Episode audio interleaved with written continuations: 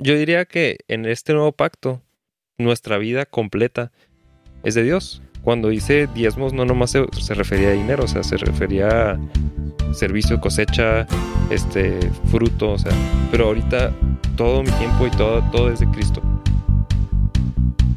Estás escuchando el podcast de Capilla Calvario Chihuahua, podcast para la comunidad de creyentes en Cristo Jesús, interesados en conocer y disfrutar de la vida que Él nos regala. En esta serie llamada Contextos estaremos revisando versículos que se han utilizado de muchas maneras, pero no siempre de acuerdo a su contexto en la Biblia. Entonces vamos a tratar de colocarlos en el marco correcto de interpretación. Te invitamos a que nos acompañes en esta conversación del episodio de hoy. Bienvenidos a un episodio más. Creo que es el episodio 51. La vez pasada se me olvidó decir que ya llevamos 50. Bueno, ustedes llevan 50, yo no, yo no he estado en todos, pero... Ya Yo pensé que 50. estabas bromeando. Yo así de que no, llevamos tres episodios. No, no, neta. Este es el tercero. Son... y- 50 y- es este. No, Ajá. este es el 51, sí. O sea, contando todos, este creo que, que, o sea, lo triste sería que esté el título de los 53 y yo diciendo que es el 51, pero bueno, quién sabe. Episodio 3, temporada 2. Sí. De hecho, les iba a preguntar. No, o sea, es que no es la temporada 2, es otra serie. Serie 2. Serie 2. Sí, porque en el otro hicimos temporadas cuando lo, Ah. lo detuvimos y así. Mm, sí. Bueno, pues estamos como en el 50 y tantos. Se me hace un chorro que ya estemos. O sea, ya son 50, son un chorro. ¿Hace cuánto empezamos? Yo no me acuerdo de haber empezado. Justo eso estaba pensando. Creo que empezamos en no- noviembre. Es que me acuerdo que fue cuando me dio COVID. y que todos se fueron a San Miguel bien padre. Lo disfruté más en tu ausencia. Pues yo no tenía COVID. Mucha tampoco bendición ese viaje. Y me acuerdo que me quedé eh, editando el, el podcast. Ah, O qué sea, triste. Sí. Y nosotros comiendo churros en San Miguel. Sí. Y algo que me debió haber tomado, no sé, tres días, me tomó así dos semanas porque con COVID, pues los que les ha dado ya saben que es así de que quieres hacer algo y luego tu mente así no puede porque está todo muy lento y batallé bastante. Bueno, es que también fue el, el otro COVID, ¿no? El primer sí, COVID. Sí, sí, sí. Sí me pegó, pues no duro, o sea, digo en comparación a otras personas, pero sí, sí estaba así de, no me podía concentrar, no podía. Y luego me acuerdo que pensaba, voy a hacer esto y luego, ah, ¿qué iba a hacer? ¿Cómo se hace? Así, súper lento. Pero bueno, cincuenta y tantos podcasts ya Después. después, aquí estamos. Wow.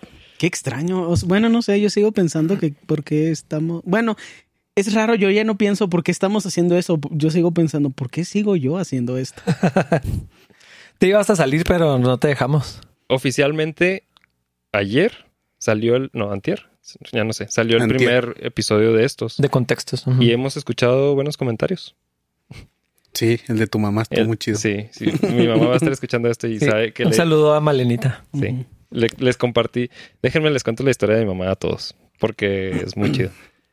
Como no, no sabe o no puede más bien com- escribir su comentario en YouTube, me lo mandó a mí. Entonces, sus, sus comentarios yo los tengo, nadie más los puede ver. Este, pero después le voy a enseñar cómo, cómo puede poner comentarios los para, publique, que, para sí. que los publique. Yo desearía que mi mamá no supiera comentar. Hace mucho que no saludamos a la hermana. ¿Sí ¿Lo seguirá viendo tu mamá? Creo que sí, pero los ve así como en desorden. Qué extraño que mi mamá vea un podcast. Sí.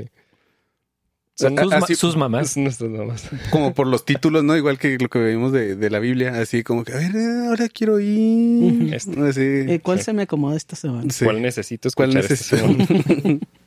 ¿Cuál puedo sacar de contexto? Algo así. Entonces, episodio 3 de la serie de contextos. Sí, episodio, sí, episodio 3. Amén. Y hoy toca hablar de temas sensibles. David lo iba a leer Sí. una voz especial que ha preparado. que, que he preparado a través de años, De años de experiencia. de, de herejías. No, lo voy a leer, pero con voz normal. Y ya en, pri- en- en privado lo leo con la voz que usualmente uso. Pídanle a David que lo lea, o sea, todos los que quieran humillar a David, pídanle a David que se, le- se los lea con la voz que, con la que lo iba a leer. De nada. No sé si me humillaría, pero sí lo voy a leer. Es Malaquías 3.10. Am, dice, traed todos los diezmos al alfolí y haya alimento en mi casa. Y probadme ahora en esto, dice Jehová de los ejércitos. Si no, os abriré las ventanas de los cielos y derramaré sobre vosotros bendición hasta que sobreabunde. Amén. Amén, amén. Lo recibo. Hay canciones de esto. Lo recibo. Pues claro. Me Yo- lo unto. Yo recuerdo la, la canción de, los de los diezmos cantando este, este versículo. Que lo cante. Obvio no voy a No eso. no, no te creas, pero Va- ¿qué- es qué como decía? tipo chanca, chanca, che- Es esa, ¿verdad? Trae, chaca, che- No me acuerdo de todas. Tarara, tararara. ¿No es esa? Sí, sí, sí. Y había una versión un poquito más rápida, pero, o sea, literal era cantar este, este versículo mientras se recogían los diezmos y ofrendas. Mm. O sea, es como habla explícitamente de los diezmos, es el pasaje obligado para recoger diezmos y ofrendas o para que la gente dé diezmos y ofrendas. Que yo creo que es el punto, ¿no? De, de hablar de, de este versículo. Sí. Así es. ¿Cómo se, cómo se, bueno, cómo, qué parece que está diciendo el versículo? O sea, así solito, parece que está diciendo eso, ¿no? Bueno, creo Sí. que es lo que está diciendo. Sí, Así si, solo. si damos, Dios nos bendice. Si no damos, cuando lees un poquito más, si no das, hay maldición. Si das, hay bendición. Yo creo que esa sería la reducción del mensaje que se le, que se le ha dado al, al versículo. Sí, la interpretación más básica. Ujú. Y, Sí. y la conclusión lógica es, pues voy a dar para probar a Dios. Pues O como que es, para- es más en el contexto de, de decir, bueno, en el contexto, pero es con el propósito de decir voy a dar para recibir. O sea, voy a dar para que Dios me bendiga. Ese es el, como que es lo que yo entendía y es Sí. como- Y porque nadie quiere ser, o sea, que nadie quiere tener maldición. O sea, si las opciones es doy y me bendice Dios o no doy y voy a ser maldito, pues obviamente nadie quiere. Tienen nadie ahí a la mano el pasaje completo. Yep. Es que no, sí. no, no me traje Biblia. Se me olvidó. Ah, ahí está la mía. Ah, está muy lejos. Este, porque antes dice eso, ¿no? O sea, aquí no dice nada de la maldición. Lo, En dice, el- lo dice en el 9 o en el 8. Sí, en el 9. Y en, bueno, desde el 6. Ujú. ¿Quieren que lo lea? Sí. Desde el 6 dice, porque yo Jehová no cambio. Por esto, hijos de Jacob, no habéis sido consumidos. Eh, desde los días de vuestros padres os habéis apartado de mis leyes y no las guardasteis. Volveos a mí y yo me volveré a vosotros, ha dicho Jehová de los ejércitos, nos dijisteis. ¿En qué hemos de volvernos? ¿Robar al hombre a Dios? Pues vosotros me habéis robado y dijisteis, ¿en qué te hemos robado? En vuestros diezmos y vuestras ofrendas. Malditos sois con maldición porque vosotros la nación toda me habéis robado. Y lo ya trae todos los diezmos. Ujú. Se, se usa de varias maneras. Y, y es, les platicaba que cuando me metí a YouTube para buscar eh, pues información de este pasaje, a ver qué había, encontré casi puras fuera de contexto, o sea, mal utilizados. Videos de tres minutos que nomás mencionaban el versículo y lo usaban para respaldar una enseñanza que estaba completamente incorrecta. Y por lo general se, se usaba de varias maneras. Una es este, pues infundir miedo, o sea, así como si no lo haces estás en maldición. Si no das, si no estás dando diezmos, estás bajo maldición. Esa es una. La otra es si te está yendo mal, pues seguramente es porque no estás dando diezmos, pero lo único que tienes que hacer es diezmar y te va a ir bien. Sí, con eso desbloqueas Sí. la maldición. De hecho, sí, vi, Un vi, nuevo nivel. Una atmósfera. vi este testimonios de gente así de que, o, o como tips, así de que, ¿qué hacer cuando te está yendo mal en tus finanzas? Y luego, Malaquías 3.10. Diezma. Diezma, diezmar. Que, que ahorita vamos a hablar de eso. Hay ciertos principios que son totalmente aplicables para, para la iglesia. Pero creo que ese es, ese es el punto donde batallamos en entender la diferencia entre esto y lo que sí aplica para mí. Y, y bueno, ahorita más adelante yo creo que, que vamos a hablar de eso. Porque si hay ciertos principios y batallamos mucho en eso. Porque yo cuando lo, cuando lo estaba estudiando decía, sé que no es, no aplica así para mí, pero de todos modos lo quería aplicar para mí, así, tal cual. O sea, mi parte así como más, no sé, como queriendo interpretarlo bien, de todos modos lo estaba interpretando mal. Sí, que, que- que yo Aunque creo que esa es una de las cosas. Pasajes como este se, definitivamente se llevan al extremo, se man- ultra manipulan. Pues ahí vimos, o sea, hay videos, los pueden ver, nomás tienen que buscar en YouTube. Y eh, los que nos mandó Dani son los peores, probablemente, de los que hay. Sí, claro, les, les mandé lo mejor, lo peor de lo peor. La selección. Sí. Pero, o sea, no todo es manipulación. Creo que muchas veces es nomás un mal entendimiento, porque el Sí. pasaje sí está diciendo explícitamente Sí, sí, cierto. que si diezmas, hay bendición. Y, y- y yo creo que podríamos hablar de muchísimos testimonios de cristianos que dicen, es que mis finanzas están sanas porque estoy diezmando. Entonces creo que no todo viene necesariamente de la idea de robarle a la iglesia y de sacarle dinero a la gente. Eh, y, y yo creo que ese es el campo más amplio. Sí. Sí. Y en un extremo está los que, los que sí, o sea, si lo, Lo- usan descaradamente. Ajá. Eh, y, y casi les puedes poner nombre, ¿no? Así Sí. son, sobre todo son ministerios muy grandes y están mm, fundamentados en abusar de pasajes como este. Pero yo creo que no todo en la iglesia cristiana es, es manipulación y robo. Sí. Sí, sí, es cierto. Sí, y el problema usualmente en este caso es el mismo problema que tenemos con el resto de nuestro entendimiento de la gracia y de las obras que produce el Espíritu Santo en nosotros. O sea, es el problema de siempre, causal y consecuencial. O sea, y yo sé que cuando digo esas palabras no estoy explicando nada, pero tendemos a asumir incorrectamente que solamente, o bueno, es eh, cuando se utilizan mal estos pasajes, pas- particularmente este pasaje, tendemos a creer que si hacemos el acto, algo espiritual va a suceder a causa del acto, y eso es creer en salvación por obras. En este caso es algo relacionado con el dinero. Pero si diezmas te va a ir bien. Mm, Pero ¿por qué habrías de...? eh, La Biblia no promete eso. Aquí O sea, dice, no es- David, aquí dice. Porque si No estás leyendo. Porque yo les diría esto. O sea, porque este es el, este es el, exa- el- el- el ejemplo que nos podemos ir al absurdo y pasa aquí en México. No sé si sabían ustedes, pero los narcotraficantes dan su diezmo. Entonces, ¿aplica para ellos? No todos, si nos estás escuchando, eres narcotraficante. no. Eso estaba pensando, no puedo decir amén a eso, pero bueno, que yo sepa. Pero sí me explico. O sea, ese es el, ese es el detalle. Asumimos que nuestras acciones eh, en nuestra carne pueden activar el poder de Dios en nuestras vidas. Y no es el caso, de la misma forma que nuestras obras no activan el poder de salvación de la cruz. O sea, ese es el detalle. Somos nosotros glorificando a la carne y actuando como si lo que nosotros hacemos en el mundo material tiene un impacto en lo espiritual en vez de que fuera al revés. Sí. Nuestros actos como causales y no como consecuenciales. Y ahorita podemos hablar de cuál es la consecuencia del Espíritu Santo en la gratitud en los creyentes, en la En la adoración. generosidad, Ajá. en la adoración. Pero es consecuencial, no causal. Entonces, si te está yendo mal, diezmar no es la solución. Y es que este es un tema súper sensible porque obviamente está hablando de dinero y es un tema difícil. Y si es cierto lo que decías, no siempre se usa desde el púlpito para manipular a la gente.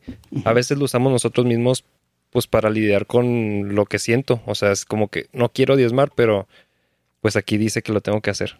Entonces, de alguna manera yo encuentro eh, una motivación para, para desprenderme de mi dinero. Porque pues no lo quiero hacer, es dinero, no, lo, no, quiero, no quiero darlo. Entonces busco algo en la Biblia que me ayude con esa área en la que estoy batallando. Y digo, bueno, pues aquí dice que hay promesas. Sí, sí, y- es cierto. Como, como una muleta así para. sí. Que sigue siendo lo mismo, es Sí, vivir es por obras. Sí. Es Ajá. vivir por obras. Es el actuar por encima de la guianza del Espíritu Sí, Santo. es que es la carga de, de, de- de la ley.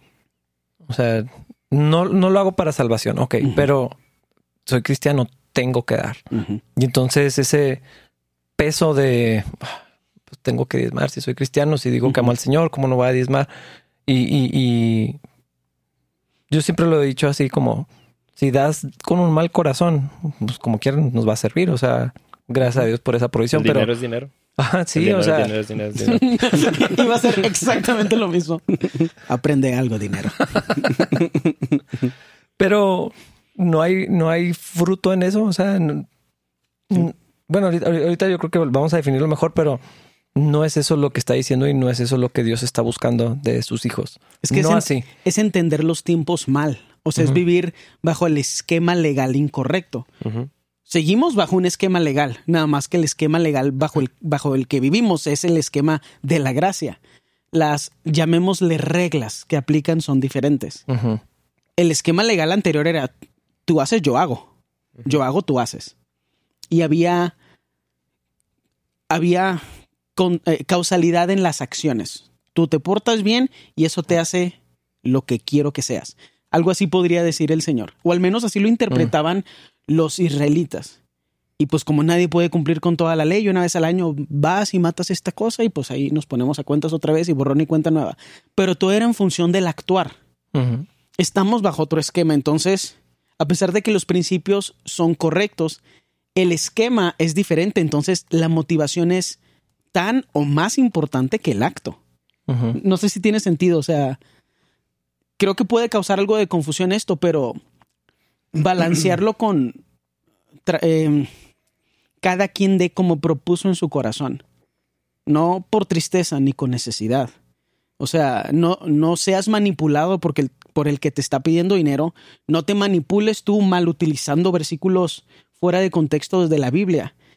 Lo que propusiste en tu corazón, el Espíritu Santo lo puso ahí escucha a la voz del Señor. Y pues si el Señor no te está hablando, el problema es otro. Pero es- estamos en otro esquema legal. Ya no estamos en el esquema moral de nuestros actos. Y, ah, No, no. Este, lo que iba a decir es que, aparte, así aislando el versículo de lo que estamos viendo acerca de los diezmos, este, sí, pues sí crea una carga en, en el corazón de las personas. Pero ya cuando leemos Malaquías completo, te das cuenta que esa era una área en la que también estaban fallando. O sea, no era el, el propósito. Y no o sea, es el enfoque de la confrontación de Malaquías. Así es. O sea, Dios empieza a, a confrontar al pueblo, a los sacerdotes, a todo mundo, y, y empieza eh, de- desde otro punto de vista, o sea, desde muchas áreas, y luego pasa también por el dinero. O sea, no es el, no es el enfoque ni es la parte principal. Eh, es, es algo así como si Dios le estuviera diciendo, mira, me ha- eh, o sea, traemos broncas en esto y en esto, también en la lana, también en los sacrificios, traemos dónde está tu corazón, etcétera. Entonces, este, e- en realidad no es tan relevante dentro de Malaquías el tema del dinero. O sea, eh, lo que, lo que Dios les está diciendo es que, oigan, andan bien lejos. Andan bien lejos, andan bien lejos en, en su corazón de cómo, o, o más bien en nuestra relación. O sea, Sí. se Es que de la casa y ni cuenta se dieron. Es que eso está, eso está muy chido porque pre- pregúntale a, o sea, la- si hiciéramos la pregunta o una encuesta a los cristianos, Malaquías, ¿qué, qué habla? Va a salir este, Este, este, pasaje. totalmente. Y sí, y, y sí es cierto, o sea, no, no, no lo había visto así. Vemos no, como, como en las historias, ¿no? O sea, una introducción y luego hay un, un- un clímax y luego decrece, ¿no?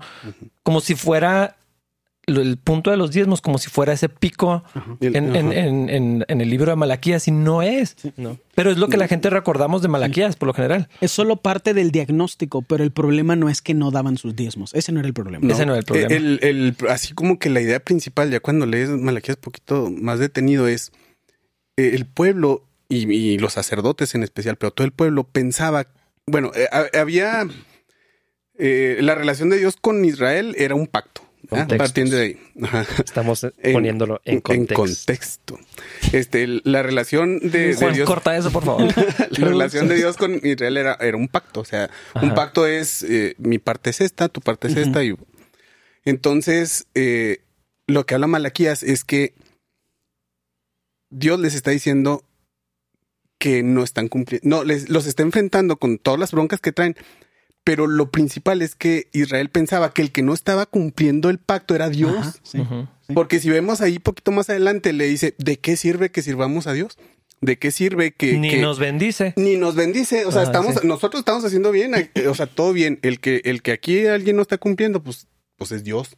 O sea, están diciendo, miren, no, no nos está yendo bien, no está, no está lloviendo, no hay, no hay este, ¿cómo se llama? cosechas, traemos broncas con los demás pueblos, etcétera, etcétera. O sea, las cosas están mal.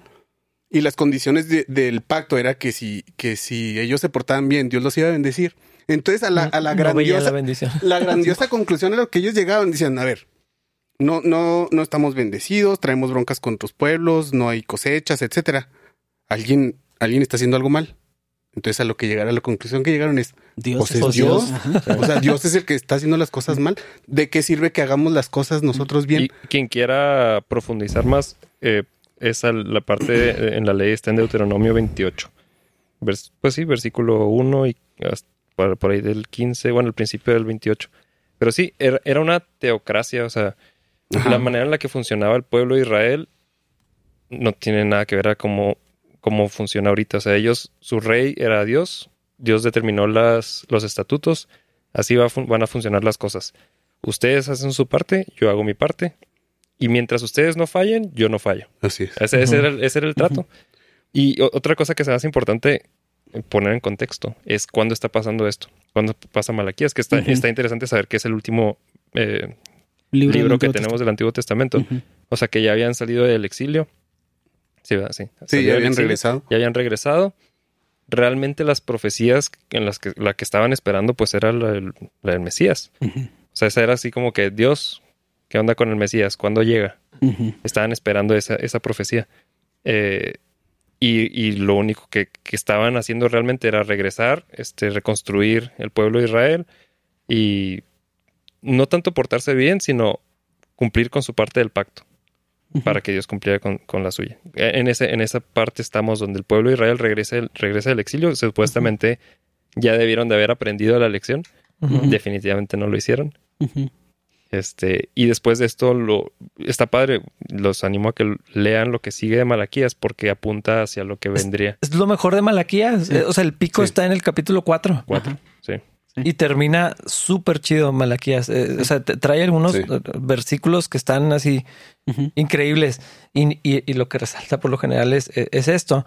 Ah, yo creo que ahorita que estás hablando de los términos de- del pacto, podríamos ver también para qué eran los diezmos. O sea, para empezar, sí. es en plural. O Son sea, varios. Sí, o Son sea, no tres. era el diezmo, nada más. Si, si le sumas, pues que se calcula como un 28% de, todo, de todos tus ingresos correspondían a Dios. Pero por eso que, que mencionabas ahorita, Dani, de- por la teocracia. O sea, el, el, el equivalente de los diezmos y ofrendas eh, se- sería impuestos Ajá. para sostener al gobierno, el sistema de sacrificios, los festivales, eh, todo lo que sucedía en el templo, la, la provisión para los levitas, todo esto venía de los diezmos y ofrendas que, que, que el pueblo pues tenía que, que entregar. que Tenía que, tenía que, o sea, era Ajá. obligatorio. Sí. Como los impuestos. Sí, o sea, era parte del trato. Así como ahorita con nosotros, nosotros con el gobierno, es parte del trato para que vivas aquí, trabajes y, y vivas, es que pagues tus impuestos. Igual, igualito. Sí. Y, y entonces yo creo que ya desde ahí podemos empezar a como a desempacar. Entonces, ¿qué es, ¿de qué sí estaba hablando el, el- el pasaje, no? O sea, porque esa, esa es la parte que hemos trasladado y otra vez a veces ha sido un poco involuntaria de decir, bueno, pues si así se sostenía el, el sistema sacerdotal y los, y los siervos de Dios y ah, los sacrificios y toda la, la actividad del templo, entonces el, el paralelo es, bueno, pues aquí también tenemos que diezmar para que se sostenga la iglesia. Y sí, no, o sea, no, no, no se traslada así tal, tal, tal cual. Eh, para empezar, no es de lo que está hablando la, la carta, que yo creo que es lo más importante, pero ni siquiera es el punto de los diezmos ahora. Por eso no se mencionan los diezmos en el Nuevo Testamento, no aparecen tal, tal Sí. como una nueva reinterpretación de, de los diezmos. Ahorita podemos llegar a ese punto, pero sí es un tema bastante debatido, cuestionado en el mundo cristiano acerca de los diezmos. O sea, ¿son o no son los diezmos para los cristianos? Es que también el problema es que se crea un sinónimo falso. Se confunde sinónimo, eh, se confunde diezmo con generosidad. Y ese es el detalle. Usualmente el debate viene porque si no hay diezmo, entonces no hay generosidad hacia la iglesia, no hay apoyo hacia el cuerpo de Cristo. Y, o sea, pues eso es una falsa dicotomía. Eh, el Antiguo Testamento se trata de cómo Dios crea una nación. El Nuevo Testamento se trata de otra cosa. Obviamente en todo está Cristo, pero si lo vemos de acerca de los conceptos y la terminología, el diezmo tal vez como una imagen aplica, pero como un principio, como un principio social no aplica de la misma forma porque el modelo ya no es así.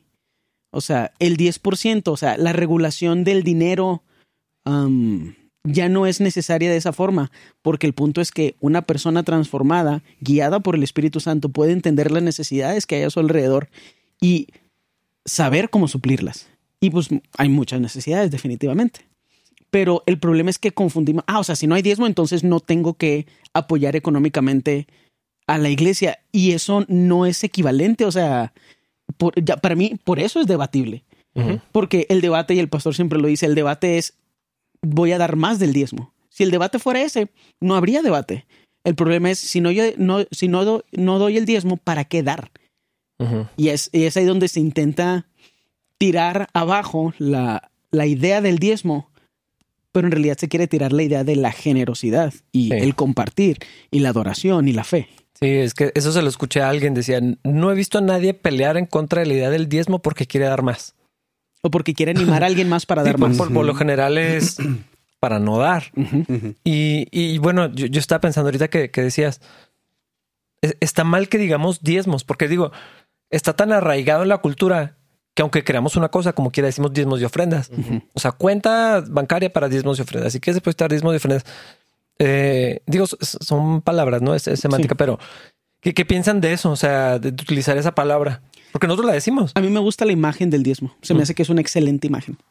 Sí, creo, creo que como imagen está bien. El problema que ocasiona es este, que, que nos está pasando ahorita. O sea, como es tan utilizado y voy a dar mi diezmo y así, Ujú. y alguien nuevo entra y luego oye esa palabra, dice, ah, supongo que esto es algo normal, y luego se topa con esto porque le salió en...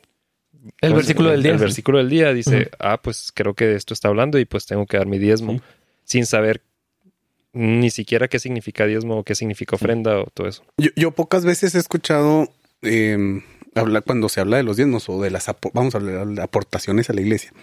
Este que, que se explique las condiciones en las que estamos ahorita. Me acuerdo mucho de, de en una reunión de varones que se habló de eso, que estuvo muy acalorada, por cierto. Este, que ahí como que a mí ya me hizo clic que hablabas que tenía en sí, en, en, en el nuevo pacto, tiene que ver con un compromiso. O sea, ya, ¿qué, qué, ¿con qué te comprometiste tú en tu corazón?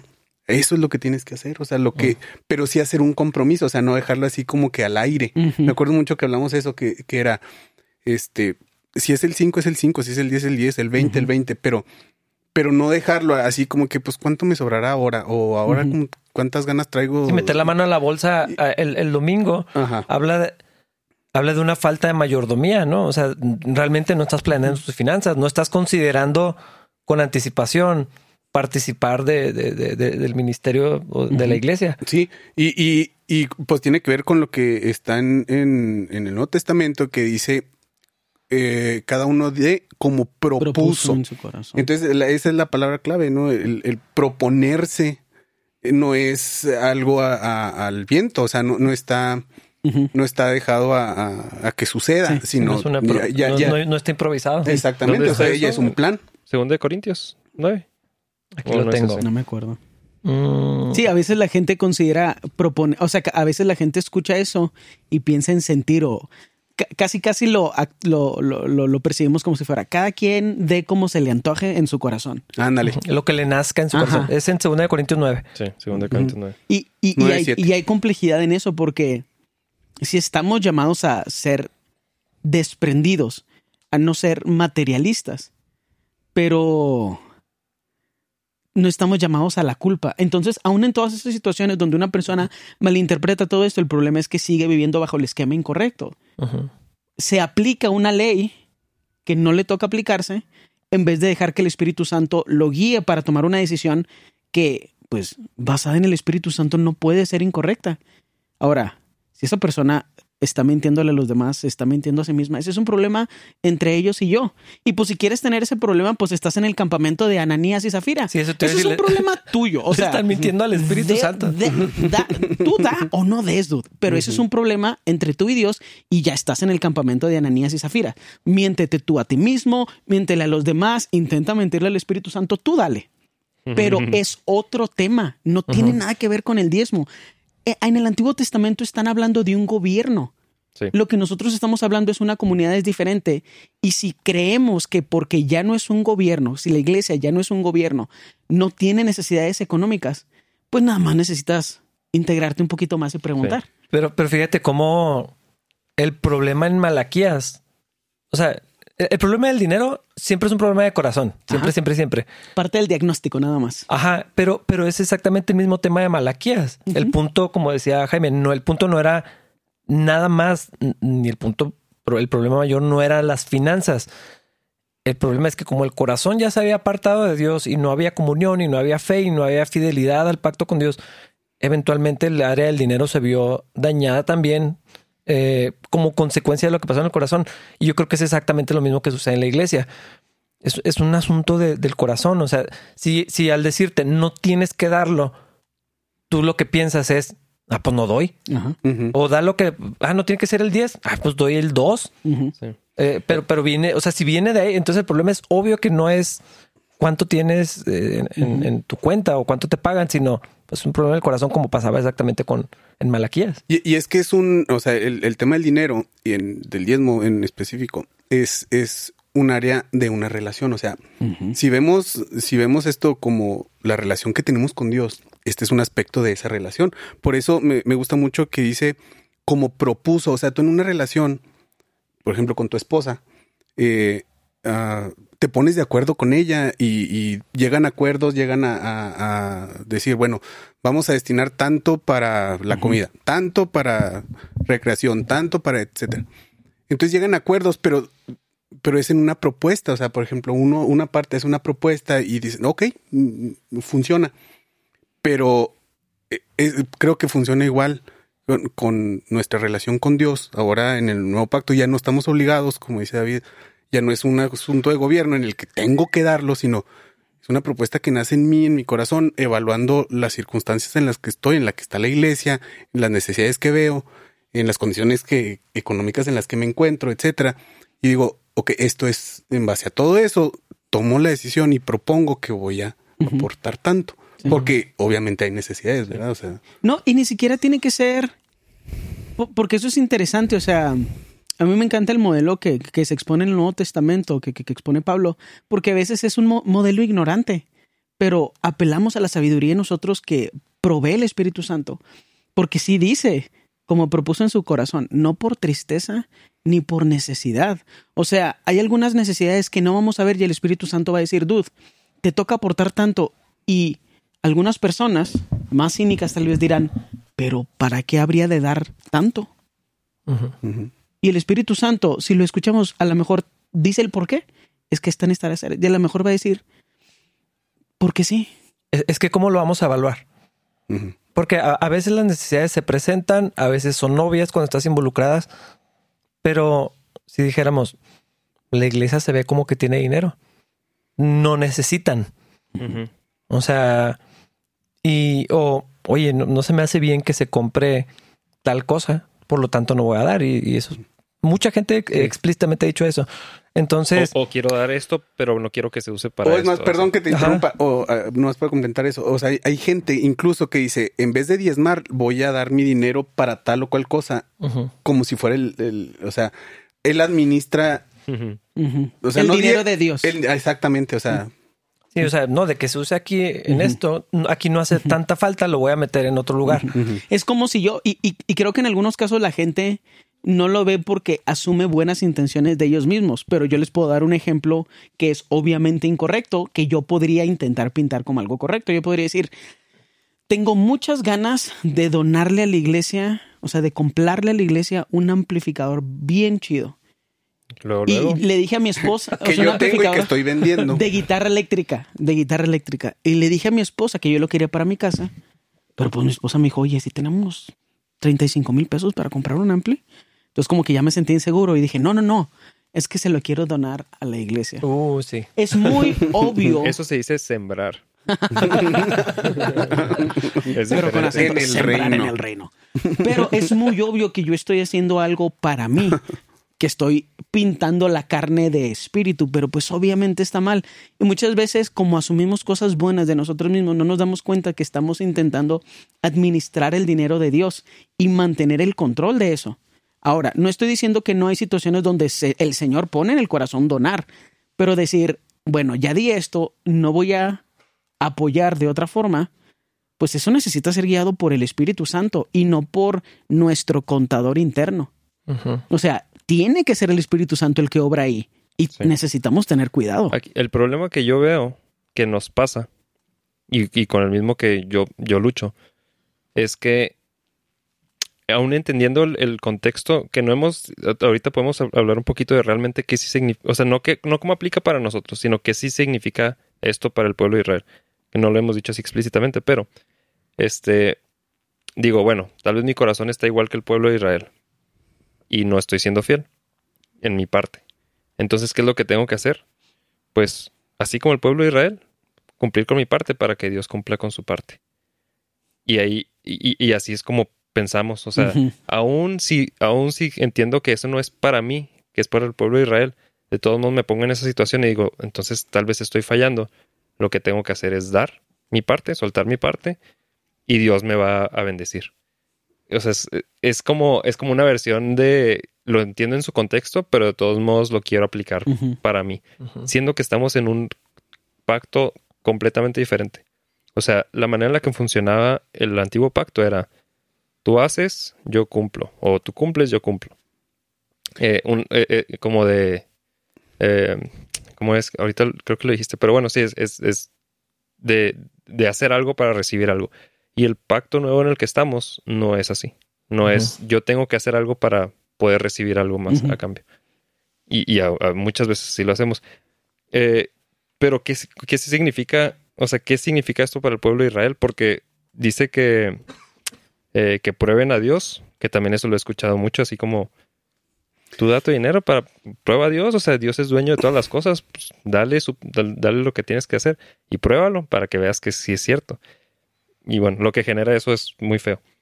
Pero dice eso y luego dice que él abrirá las ventanas de los cielos y derramará Derramará. sobre vosotros bendición hasta que sobreabunde. Yo pensé que esas palabras solo las in- habíamos inventado. Tú dices las cataratas de Las los cielos, ¿verdad? lo que vimos.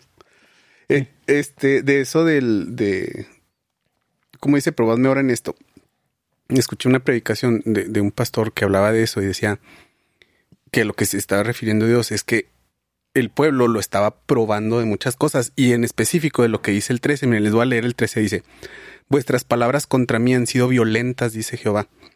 Y dijisteis, en hemos, que hemos hablado contra ti. Bueno, todo Malaquías se refiere a, a eso. O sea, Dios le dice, en el, en el versículo 2 de- del capítulo 1 le dice, yo los he amado.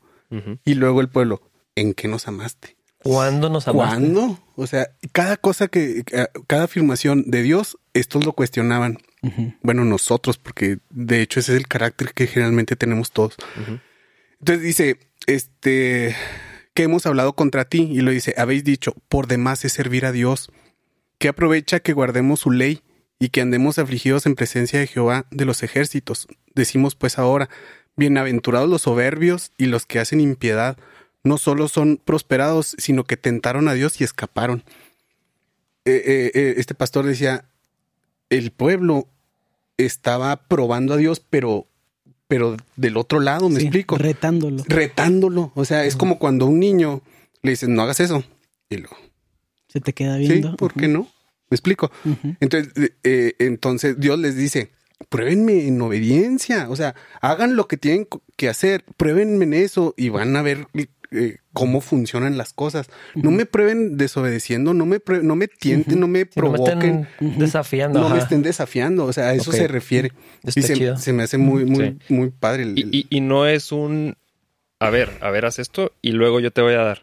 Es, por eso está padre leer de, de Deuteronomio, porque Dios ya les había prometido muchas cosas. O sea, e- era su parte del trato. A ustedes no les va a faltar nada. Este, van a ganar batallas, no les va a faltar comida, van van a tener salud. Esa es mi parte del trato, si cumplen la suya. El problema es que no estaban cumpliendo con su parte. No es que les faltaba hacer algo extra para que Dios hiciera algo extra. No estaban Na- haciendo lo básico. Sí, exacto. Y, y por eso no funciona así para nosotros. No es como que necesito un extra de Dios. Entonces voy a dar yo algo para recibir ese extra como una píldora donde así ne- tengo necesidad. Y esa es Un como, boost. sí, así es como lo vi en muchos videos de YouTube. O sea, así de que te estás, te estás, está yendo mal en finanzas. Intenta esto. Intenta y vas a ver lo que sucede. Exacto. El problema con eso es que genera muchas cosas bien feas. O sea, ¿qué pasa si lo haces? O sea, ¿quién lo hace? Los que necesitan, que son los pobres por lo general. ¿Qué- qué- O los que se creen pobres. Pues sí, los que se po- pobres. Y luego, pues no reciben más. O sea, pues ¿qué pasa? ¿Qué, qué genera eso? Sí. O el, el sentirse, sentirte culpable. O sea, de decir, pues de toda la vida he fallado en esto. O sea, estoy bajo maldición. En uno de los videos que les pasé decía el, pa- decía el señor. Ni iba a decir pastor, pero yo no estoy seguro si es pastor. este, El tipo. ¿quién quiere estar en maldición? Pues nadie. Entonces, si no quieres estar Oye, en maldición, pues eh, diezma. Que, que no falte el que amén. O sea, el que está El tan. que no está Me acordé, atención. me acordé de alguien. Sí, en la reunión de hombres.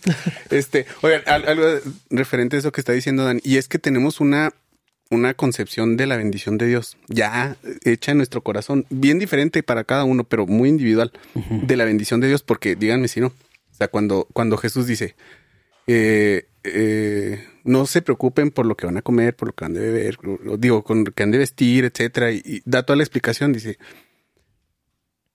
ustedes ocúpense de lo, de lo importante. O sea, eso pasa a segundo término y Dios los va a cuidar, Dios les va a proveer esas cosas que son esenciales. Y nosotros, en nuestra concepción de la bendición, pues esas cosas esenciales no son esas. O sea, Sí. Peleamos, y, bueno, al menos yo peleo, peleamos en mi corazón para demostrarle a Dios que, que, que, la, que esas necesidades son más que eso, que el alimento y el vestido. O sea, me explico. Este. eh, Igual el, el pueblo, o sea, de lo que habla Malaquías es que pues ellos ya tenían una, una concepción de las bendiciones de Dios, de cumplir el pacto, etcétera, que no estaban sucediendo, pero como su corazón estaba tan lejos, no eran capaces ni de ver que no estaban cumpliendo con. Porque Sí. eran ellos los que estaban fallando. No, aparte. Dios sí estaba cumpliendo con... Claro, está- sí les estaba cumpliendo, aún si no era eh, al 100%, por así decir, porque sí les estaba... o sea, siempre les... Tenían problemas estaban, fa- eh, porque estaban fallando. O sea, eh, tenían eh, enfermedades y venían cosas porque fallaban. Pero pues es que no estaban cumpliendo la parte de su, de su trato. Pero de todos modos Dios sí los cuidaba. O sea, que incluso eso, o sea, e- esa, esa, esa situación es, es una bendición, es lo que veíamos en el, en el podcast este, primero, de, de cómo se ve la bendición de Dios. E- El hecho de que les estuviera yendo mal, pues esa es una bendición, porque Dios los, los está acercando hacia Por él. lo que sea, eso iba a producir en ellos. ajá. Exactamente, o sea, es como, como un niño que, que está llorando porque no se le cumplió sus caprichitos, porque está desobedeciendo y vienen las nalgadas. Entonces, pues esa era la bendición de Dios. Sí. O sea, eh, siempre hemos estado benditos en, en el Señor, pase lo que pase. ¿verdad? Pero, eh, eh, y eso es la historia de Israel, pero es la historia de la, de la humanidad. O sea, el pueblo de Israel, ¿por cuántos años no pidió liberación de Egipto? Y en cuanto fueron liberados, sí, 30 segundos después de ser liberados, mejor allá. ya se estaban quejando y estábamos mejor en nuestra esclavitud. Entonces, esa es la historia de la humanidad. La historia del Antiguo Testamento es como Dios siempre, cumpl- su- siempre cumplió su parte del trato, aun cuando el pueblo de Israel era extremadamente incumplido. O sea, Crist- eh, el Señor, eh, Cristo vino a, a- a- a- reflejar otra versión más personal de la misma relación que Dios ya tenía con Israel. Un Dios justo y misericordioso que cumple, que es fiel, y un pueblo que es infiel e injusto e ingrato. Ahora entendemos eso a nivel personal, pero no ha cambiado nada. Ahora, lo que sí es diferente, que es diferente de parte de Dios, es que ya no se trata de lo que hacemos y lo que Dios hace en respuesta y viceversa, sino lo que somos en Cristo, lo que somos gracias a Cristo. Entonces, el problema de identidad es muy diferente al problema de actuar. El diagnóstico se puede parecer porque, pues, la humanidad no cambia tanto. Sí. Pero el problema se lidia con el problema desde dos lugares completamente diferentes. Y entiendo por qué los pastores usan mal este pasaje, pero es el mismo problema. Falta de fe, falta de gratitud, una mentalidad material del mundo de lo que es material, utilizando los sentidos físicos para percibir lo que supuestamente es un problema. Y todo eso. Pero esto es un problema de identidad. Y si el pastor creyera las promesas de Dios de en quienes somos transformados, podría hablar a eso en nosotros. En vez de hablar con temor y hacer manita de puerco de, oye, pues si no diezmamos, nos ahogamos. Y, y yo creo que ahora en la, bueno, o sea, no sé, ¿ya salimos de pandemia o no? Ah, Ya vamos a estar No por siempre en El pandemia. año pasado, en la pan- durante la pandemia, yo creo que ahí se puso a prueba. Siempre está, ¿no? Pero, pero se, se- se así exponencialmente. ¿Dónde, dónde- o sea, ¿qué, ¿dónde estamos parados con lo que creemos de esto? Porque todas las iglesias sufrimos el efecto de, de- de la crisis de pandemia que terminó pegando en las finanzas, ¿no? claro. todas las iglesias, todas. O sea, yo estoy seguro que todas de diferentes formas. Y la preocupación genuina de sostener las iglesias, los sueldos, los ministerios, eh, pues nos, nos- yo creo que nos llevó a muchos al borde para, para que se mu- muestra qué creemos de esto, ¿no? Y allí, eh, eso que decías, entonces, ¿a qué vamos a apelar? ¿Vamos a confiar en Dios o vamos a presentar la necesidad de la iglesia o vamos a utilizar la, la Biblia para cubrir una necesidad genuina de una manera ilegítima? Eh, o sea, yo creo que Dios nos, de entre las miles de cosas que quiso lograr en, eh, o que está logrando, esa fue una de ellas, llevarnos hacia la orilla para ver, bueno, ¿y qué va- ¿dónde vas a confiar? ¿En qué, va, ¿Qué vas a hacer? qué vas a hacer? Ajá. Nunca debería ser necesario que la iglesia exponga la necesidad para que la gente dé. O sea, porque eso iría en contra de lo que dice Segunda de Corintios, por necesidad. O sea, no doy, no doy, no doy, o doy mal Hasta que me convenzan. hasta que me digan una buena necesidad o que de plano no vamos a poder pagar la renta. Entonces, ahí sí, hay que, hay que dar, pero ya nomás es para cubrir la necesidad, ya se perdió el punto Y es, completo. y es algo triste que, que hubiéramos llegado a eso. Sí, y, y también es una mala concepción de lo que es una iglesia. Porque, y lo decimos, y parece broma, y creo que hay gente que no cree que lo creemos, pero Capilla no es el edificio. Capilla Calvario Chihuahua no es el edificio. Y si no podemos pagar el edificio, nos vamos. Si Capilla Calvario, la iglesia, se muere porque no podemos pagar la renta del templo, pues tal vez no era una iglesia. Es- O sea, pero ese es el punto difícil de la fe. No es tan cómodo decir eso, porque en el mundo de los cristianos no tienes para pagar la renta y tu iglesia fracasó. Pero ¿cómo puede fracasar algo por lo que no se paga renta? La iglesia no tiene renta. El templo tiene renta, el edificio tiene renta, la iglesia no necesita renta. ¿Quién sabe qué quiere hacer Dios? Si Dios no nos provee a través de la gente, a través de un milagro, todo, toda la provisión de Dios es un milagro. Si Dios no provee para el edificio, tenemos que eh, escuchar la voz de Dios y si dice, sigue capilla, pero sin edificio, pues, Ujú. pues Señor, pues, Pues, ¿qué vamos a hacer entonces? Pero Sí. es, la misma cosa, o sea, buscar la guianza de Dios en todas las cosas. En esa aventura de escuchar la voz de Dios, ¿qué, qué de las cosas material podría salir mal? Claro, puede haber mala administración, puede haber malas decisiones, pero materializamos demasiado las cosas, o sea, esto no es un problema y no estamos llamados a cuidar un edificio. Todo eso, pues hay que cuidar lo que Dios nos da, pero como resultado de el llamado de los cristianos no es que el templo esté bonito. Que ahí entra lo que decías, ¿no? La duda de qué tanto aplica eh, a- aquellos principios del Antiguo Testamento para nosotros ahorita. O sea, nuestras ofrendas deberían, deberíamos de ofrendar para que se sostenga las necesidades del templo, ¿o no? O sea, creo que esa es la duda, ¿no? Que, que- que tenías. Pues bueno, que o sea, no, no dudas, Sí, sino... sí, pues es lo que quiero presentar, ¿no? Como, como, Sí. como duda que gente puede tener o, o- o para pensar en eso. Sí. O sea, ¿cómo funciona o, o qué sí debemos hacer ahora? Es que creo que con lo que batallamos es con lo que nos, nos está diciendo Marshall de cambiar de un, de un sistema a otro. O sea, estábamos en el sistema de leyes, donde es haz esto, haz esto, no hagas esto, no hagas esto, si haces esto te da bien, si haces esto te da mal. A un sistema que es de relación y vida en Cristo, que no tiene nada que ver con las leyes. Y los principios aplican, pero creo que a veces transportamos los principios de una mala manera, porque los transportamos Igual, otra vez, es otra ley, nada más, ahora más cristiana. O sea, No, Ya. incluso es la misma ley, Bueno, solo sí. parece más cristiana, Sí. pero sí, porque hacemos lo mismo. O sea, decimos, bueno, ya no hay diezmos y ya no hay un templo como lo había. Ya no hay un, este, un, no están los levitas. Pero sí hay ofrendas y sí hay pastores y sí hay iglesias. Sí, Ajá. hacemos los equivalentes. Ah, exactamente. Entonces es como que este es el nuevo pacto y lo... No, No. ese no es el nuevo pacto. El nuevo pacto es Cristo. De hecho, es bien, creo que es difícil entender la diferencia entre los pactos porque parecería que uno reemplazaría al otro. Nada más sería, eh, en lugar de estas leyes, ahora son estas leyes. Y queremos, estoy seguro que alguien ha de estar pensando, bueno, si no es esa ley, entonces, ¿cuál ley se aplica para mí? Y lo es, ah, es Cristo, y es la fe, y es la vida en Cristo. Y lo, ¿Cómo? Eso no es un. Eso Pero no es una dime ley. qué hago. Pero dime qué eso es lo opuesto. ¿E- ¿Eso qué porcentaje es? Sí. Exacto. Entonces, doy el Entonces- 9 o el 12 o el B. Pero creo que, eh, y en el tema de los diezmos y las ofrendas, creo que ahí se puede ver mucho la fe del pastor. Porque hay una fe teórica de lo que Dios hace en mí que es fácil de fingir. Hay una fe teórica de lo que Dios hace en los demás que constante, constantemente podemos ver que los pastores no tienen fe en Dios. Y el dinero es una de esas cosas Mm.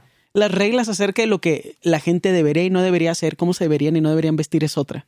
Pero los diezmos es así una puntual, así. Ahí se nota.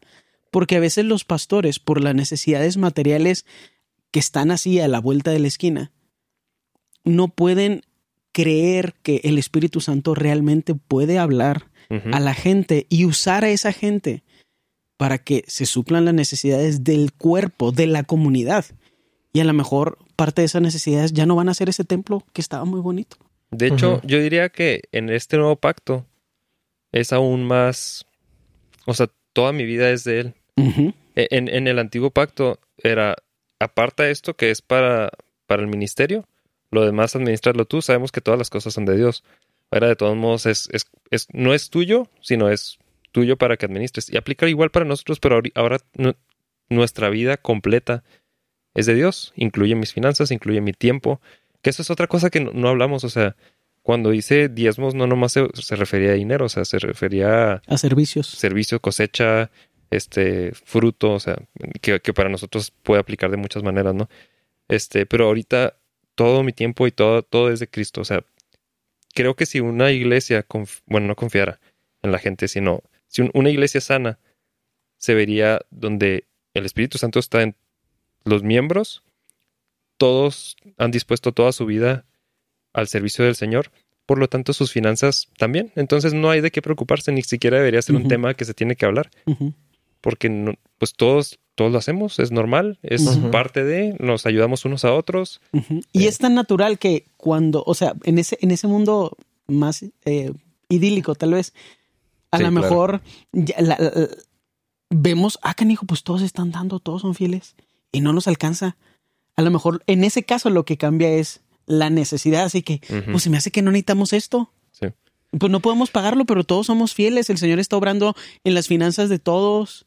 Todos estamos dando como hemos propuesto y hemos propuesto guiados por el Espíritu Santo. Se me hace que esta no fue la decisión correcta. Vámonos. Y, yo pienso ¿Sí me que, un síntoma, o sea, bueno, si, si, estu- si, es- si hubiera una iglesia que no se puede sostener, son muchos miembros y no les está dando porque la gente no está ofrendando diezmando. Definitivamente hay un problema ahí. Pero no, el problema no es que no estén diezmando, es que no, No hay tantos cristianos no hay en la tantos iglesia. cristianos. Se, se está llenando de gente que no es, no es cristiana, que hay que atender. Y como ellos no están dando su diezmo porque pues no son cristianos. Sí, pues bueno, porque el Espíritu Santo no los está moviendo a generosidad. entonces la iglesia se ve forzada a, a, a su- a suplir las necesidades de mucha gente que no, es parte de la congregación. Tal vez si ideal, o sea, no sé cómo se podría hacer, pero si se redujera así, los que sí somos cristianos, estoy seguro que se podría sustentar. Si- s- entre, los, entre los pocos que sí están... Es que se, oye bien feo decir que los cristianos son los que ofrendan porque parece que es... Parece que es consecuencial y ¿cómo es? Ajá, causal y consecuencial. Sí, sí, o sea, sí. nomás si diezmas eres cristiano. Sí. Que sí es cierto, pero no. Pero no, no, no. Es cierto, pero es consecuencial. O sea, el problema es tu clasificación como cristiano no viene del hecho si diezmas o no. Sí. El hecho de que diezmes o no refleja si eres cristiano o no y no está abierto Sí. a debate. Y, si, y si esa pequeña comunidad lo hiciera, estaría bien. No necesitaría de estar diciéndole a la gente que no es cristiana. Eso es lo más triste, ese es el problema. Gente que ni siquiera conoce la vida en Cristo. Oye, ya diste tu, tu diezmo, ya diste tu dinero, tienes que hacerlo porque mira, si no, pues no vas a recibir bendición. Y ni siquiera son parte del cuerpo de Cristo, ni siquiera tienen el Espíritu Santo en ellos. y- Yo a veces me pregunto si hay esposos y esposas de gente que viene a la iglesia que sí son cristianos, si dan su diezmo porque el esposo y la esposa lo obliga. Es gracioso, o sea, eh, tal vez no es gracioso, jaja, pero es gracioso, jajaja, malvado. O sea, pero porque sí es gracioso así de que estamos tan enfocados en lo que deberíamos hacer en vez de lo que somos o quienes deberíamos ser, que pues nos obligamos los unos a los otros a hacer cosas en las que no creemos para ver si en el hacer te puedes Algo transformar pasa. en el ser. Sí, sí, sí. Y así no funciona. No, es que es, es- que es a la inversa. Pero también está pensando en eso. O sea, en una iglesia capilla hay X número de personas. Si todos absolutamente estamos diezmando porque absolutamente todos somos cristianos, como quiera algo estaría mal.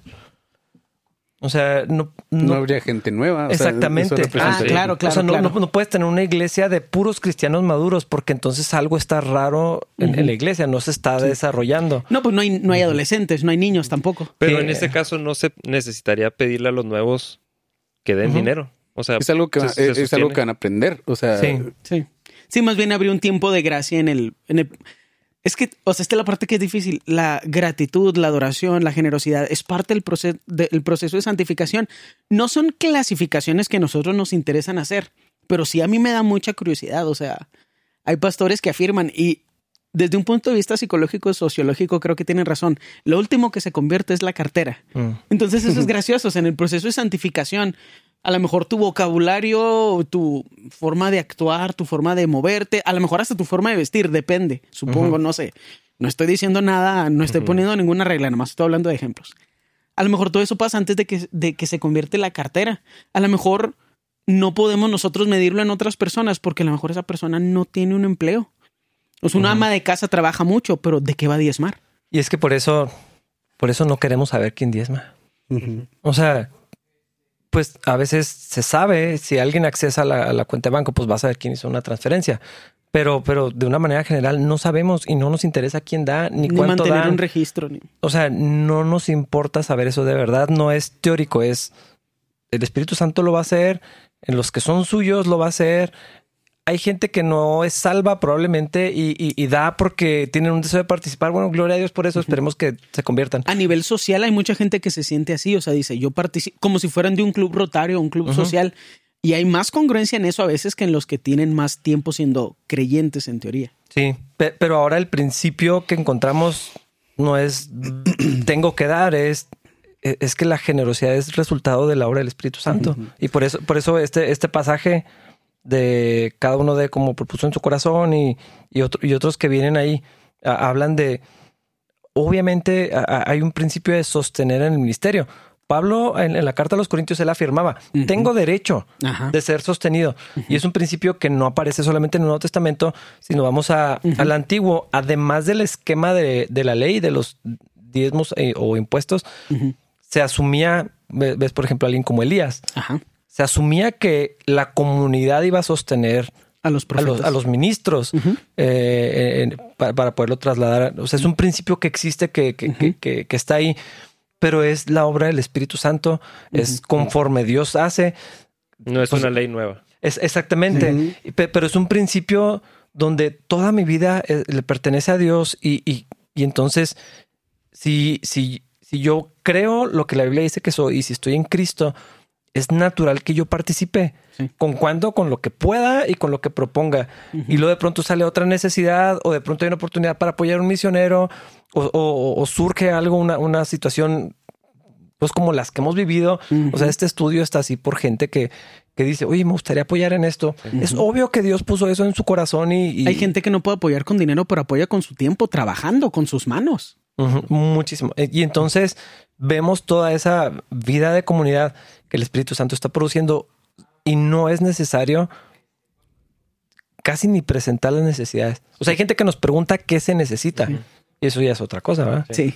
Y, y está muy chido porque es una relación dinámica con Dios a través del poder del Espíritu Santo. O sea, tenemos esa relación con Cristo, con el creador del universo. O sea, que nos dirige, para no usar la- el verbo hablar, Mm. nos dirige, haz esto, haz aquello, pregunta. O, o a lo mejor hay algunos que es, oye, dude, ¿sabes que tú da este porcentaje? ¿Y cuál es el porcentaje? No importa, sino de lo que nos maravillamos es que Dios nos guía y podemos dar con generosidad y con fe y con confianza de que Dios va a proveer para las necesidades de nuestra comunidad a, a través de nosotros y para nuestras necesidades, a pesar de que cualquier contador te diría que eso es un desperdicio de dinero. ¿Sabes, Ujú. ¿Sabes qué es lo chistoso? Que ahorita que estoy viendo las notas, realmente la aplicación de este versículo para nosotros en este tiempo, cuando lo vemos, o sea, a- que lo vemos a distancia, no tiene nada que ver con, ¿qué es lo que decías? No tiene nada que ver con los diezmos. De hecho, a donde tal vez nos hubiéramos ido si hubiéramos hecho un estudio de esto, tiene que ver con Cristo, con la promesa, con el hecho de que Dios es fiel, que Él no cambia, que, así empieza diciendo, ¿no? O sea, yo soy Dios, yo no cambio, ustedes son los que están fallando. Y de la promesa que vendría, que sería el Mesías. ¿De eso habla? No habla de Sí. dinero. O sea, ahorita nos fuimos hacia allá porque creo que es súper necesario que, que, que- que lo expliquemos y que sí aplica para nosotros acerca del dinero, pero no habla del dinero, habla de la promesa de Dios de que Él es fiel, de que Él no cambia ¿De quién es Dios? Sí. Y de la promesa del Mesías. O sea, porque eso es lo que viene más adelante eh, por ahí del 4. Y, y lo que Dios quería todo el tiempo era tener relación con su pueblo. Entonces se hacía evidente dónde estaba el corazón de Israel, aún en las finanzas y en todo lo, lo que mencionabas, ¿no? Que, que viene en los primeros dos capítulos. Eh, la inconsistencia de los sacerdotes, lo que enseñaban, cómo habían menospreciado los sacrificios, la obra de Dios, habían ah, deshonrado a sus esposas, un montón de otras cosas que estaba poniendo en evidencia que su corazón estaba lejos de Dios y lo que Dios quería era que volvieran a Él. Ujú. En- en- entonces, pues e- e- ese es un principio que Cristo vino a solucionar, o sea, para que podamos tener comunión con Dios. No se trata de dinero. Sí. Definitivamente no es, aunque lo cantemos, o sea, en capilla. Bueno, nosotros no lo cantamos nu- nunca. Porque tampoco escuchado. recogemos el diezmo y lo Yo lo tarareo en mi cabeza. Cuando vas así con el sobre. Re- Realmente yo, o sea, es- y eso es algo muy personal, creo que sí he cambiado mi lenguaje, porque sí, realmente, y, y creo que eso es, eh, algunos no lo habían escuchado, realmente el diezmo no aplica para nosotros, o sea, sí, literal. El No tenemos que diezmar. no los cristianos no tienen que diezmar, y puede que suene fuerte para algunos. No estamos obligados a diezmar. No tenemos que apartar el 10% de nuestros ingresos. Eso es cierto, o sea, se, se oye bien- eh. Qué raro ¿verdad? que sea raro, o sea, batallamos en decirlo. Y, y- y más siendo el administrador Ya de, sé. de aquí de Capilla. Sí. Pero sí estamos llamados a más cosas, a otras cosas. Sí. A, A ser generosos. a ser generosos, a sí. ser Y- este, hospitalarios. Y, y es que es- esta cuestión de, pues de todo lo que habla Malaquías, incluyendo el dinero, este, tiene que ver con lo que has explicado muchas veces de, de la, de la tutoría de la ley y Mm. ahora siendo hijos. O sea, to- todo esto es, tiene que ver con, con los hijos. O sea, tanto en el Antiguo Testamento eran, era el pueblo de Dios, eran los hijos de Dios. En otras circunstancias, ahora somos los hijos de Dios en un nuevo pacto. Pero eh, se me figura que es como, imagínense que ustedes son eh, hijos de un, poderoso y se van a un internado a aprender ciertas cosas. Entonces eh, lo están haciendo por obligación, pero están como, o estamos formando como un carácter en, en esa, en esa tutoría. Ahora vienes a la casa de tu papá, ya después de esa tutoría, entonces, y empiezas a ver, a ver necesidades en la casa de tu papá, que es tu casa, o sea, entre tus hermanos, entre lo que haga falta. Ya no, la actitud que vas a tener no es la de antes, de que tenías que hacerlo, sino ahora, oye, sucede esto en mi familia, en mi casa, en la casa de mi papá, pues, este, lo haces porque hay una necesidad y cu- cubres esa necesidad porque, pues, por quieres. amor, o Sí, sea, sí. Sí. ¿Y por qué quieres? ¿Por amor? ajá. Sí, porque es, es, es tu, es tu familia, participa. Y, y, y sobre todo creo que es un paso de fe. Yo, yo creo que dentro de las muchas variables eh, que, que hay eh, en el acto de dar, eh, la fe y de decir, es que Dios me va a dar suficiente. Dios me puede sostener aunque me desprenda de un 5, 10, 15, 20% de, de, de mis ingresos. Yo, yo- creo que o sea, es gratitud, es adoración, es generosidad, es responsabilidad, es participación o compromiso con el cuerpo de Cristo, pero también es un acto de fe de decir, pues, es que lo demás va a ser suficiente. Y si hay bendición en dar, o sea, el hecho de que ya no estemos bajo la ley significa que no, que al yo dar no estoy esperando a recibir algo a cambio de Dios. O sea, no funciona así. Al apartar el 10% y darlo, no estoy esperando algo a cambio. Eso no aplica. Pero si hay bendición al dar, o sea, definitivamente desprendernos de dinero a- algo hace en nosotros. Sí. Este, Y está en las bienaventuranzas. ¿verdad? sí. O sea, Y, y participar de lo que Dios está haciendo es, es algo bien chido. Y empiezas a conocer a las personas, empiezas a ver la, la necesidad, necesidad en las personas. Este, tiene- formas relaciones, Dios empieza a tratar con tus finanzas, definitivamente sí. Entonces, sí hay bendición, pero no es una fórmula. Sí. No es una fórmula donde sí. yo doy y recibo algo. Y, y- y yo creo que la bendición principal es bajar ese ídolo del corazón. O sea, Ah, al- o Sí. sea cuando, cuando das es estar bajando ese ídolo que es el dinero, que es, yo creo que, que es un común denominador. Ujú. Lo bajas, lo pones en el lugar correcto que va para que Para tu que para ocupe que el lugar Cristo correcto el esté. Sí, ¿no? es, que es una expresión de, de- de adoración. O sea, es- Dios es más importante que lo que creo que necesito y que lo que podría hacer con el dinero y, y todo esto. O sea, Dios, Sí. Dios se vuelve la, la- la prioridad. Sí. O sea, entonces sí hay bendición, no nos estamos contradiciendo, pero no como, no como parece que dice el pasaje. Sí. Sí. Sí, ¿no? Sí. Sí, no se cruzan, no es perpendicular, es paralela. Dios nos ama y somos suyos y Él provee nuestras necesidades. Y quienes somos y lo que Él ha hecho en nosotros nos empuja a hacer lo mismo hacia Él. Y cada quien como propone y como puede. No porque hace falta, no porque me hicieron manita de puerco. Pero estaba pensando ahorita en lo que decías al principio, Dani, de los videos. Te está yendo mal económicamente. Lo triste de esos videos es que no empujan a la gente hacia Cristo, los empujan hacia una fórmula. A la Te culpa. está yendo mal económicamente. Necesitas Da- acercarte a Cristo. Eso es lo que creo que lo que nosotros diríamos es necesitas acercarte a Cristo. No, no, no, o sea, es que me está yendo mal económicamente. No, no, no, dude, la solución para ese y todos los problemas es Cristo. ¿Por qué? Porque en Cristo a lo mejor te vas a dar cuenta que no te está yendo mal económicamente, pero eres un ingrato. Sí. A lo mejor sí te está yendo mal económicamente y es algo que Dios quiere hacer en tu vida y vas a sentir paz en Cristo. Si estás en Cristo vas a sentir una paz que no es congruente con tu situación. Mm.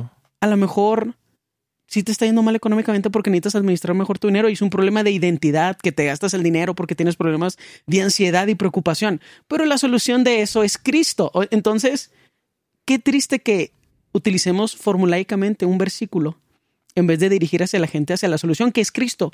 Y todo lo demás empieza a suceder porque Cristo es la causa, es la fuente, en vez de intentarlo hacer al revés. Sí. O para, o sea, para que tal cosa suceda.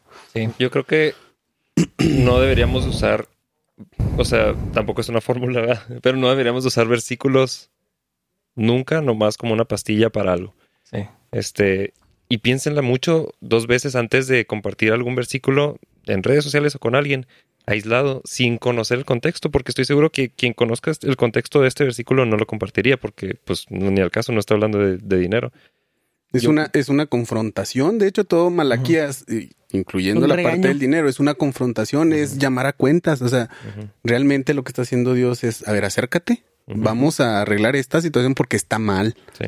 Y estoy seguro que sí aplica para algunos casos donde es específica la necesidad y la necesidad de, de escuchar esto. Este, pero toma escu- entender el, el libro, o sea, todo el Malaquías, a quien iba ir dirigido y todo eso. Este, pero Sí, no yo- es una píldora, es una conversación. exacto. Es una conversación. Yo creo que la conclusión de esto es no está hablando de dinero, no está es- está hablando de dinero para el pueblo de Israel, un caso que podemos ver que pasó hace hace rato. Este apuntaba hacia, hacia Cristo y eh, exponía la, la- la falta del pueblo de Israel, la constancia de quién es Dios. Y para nosotros el- la cuestión del dinero, que pa- pa- parece que está hablando de eso, es otra. No es el diezmo, aunque podemos uti- utilizar la palabra diezmo como principio y podemos ver el corazón de Dios en eso. Pero para nosotros aplica el, el ah, ofrendar, el ver las necesidades de un- un- unos de otros, este, desprendernos de nuestro dinero, darnos cuenta que toda, toda nuestra vida es de Dios, incluyendo el dinero, entonces poder soltarlo. Sí. Pues ahí la dejamos. Sí. Estuvo pesado. O sea, mucho contenido. Y creo que sí es un tema controversial. O sea, Sí. pues siempre que se habla de dinero es un tema difícil. Sí, los que no lo vean completo uh, van, no les va a gustar. Y, y Sí. creo, a los que, que lo vean completo tampoco. creo que el resultado de esto debería ser paz. O sea, Dios no trae temor, no trae condenación. Este puede que incluso al desprenderse de esa carga traiga condenación. Este, bueno, tal vez decirnos por otro rato, eh, por otro lado, pero si el Espíritu Santo está hablando y está haciendo, estás cambiando tu manera de pensar, no debería ser hacia el lado de, este, ah, ya, puedo descansar de esa carga, ya no necesito dar, este, qué bueno, ya no, ya me quería deshacer de eso porque eso nomás trae otra carga y es, es, ot- es otra cosa, Es ¿no? O otra sea, cosa. Sí, y el Espíritu Santo trae paz. Deberíamos sentirnos, si alguien tenía la carga de, de, de diezmar como tal, este, pues tal vez Dios nomás está cambiando su manera de entenderlo o de verlo. Libertad. Libertad, sí, tener libertad, en, esto. sí. Muy bien, pues ahí la dejamos. Este, estuvo muy chido que dejaran sus comentarios. Eh, vimos que hubo más comentarios, hubo más comentarios que las otras veces, entonces está padre ver sus opiniones. Y si nos han mandado, aparte de, de YouTube, nos han mandado así, pues comentarios aparte y sugerencias. De- después les digo algunas sugerencias que nos, nos Sí. han dicho. Escríbanos. Escríbanos. Pues ya, nos vemos en el siguiente episodio. Bye. Te recordamos que este podcast lo puedes encontrar en Spotify o en YouTube. Y te invitamos a que nos dejes un comentario, te suscribas a nuestro canal y le des clic a la campanita para que recibas notificaciones cuando salga una nueva publicación.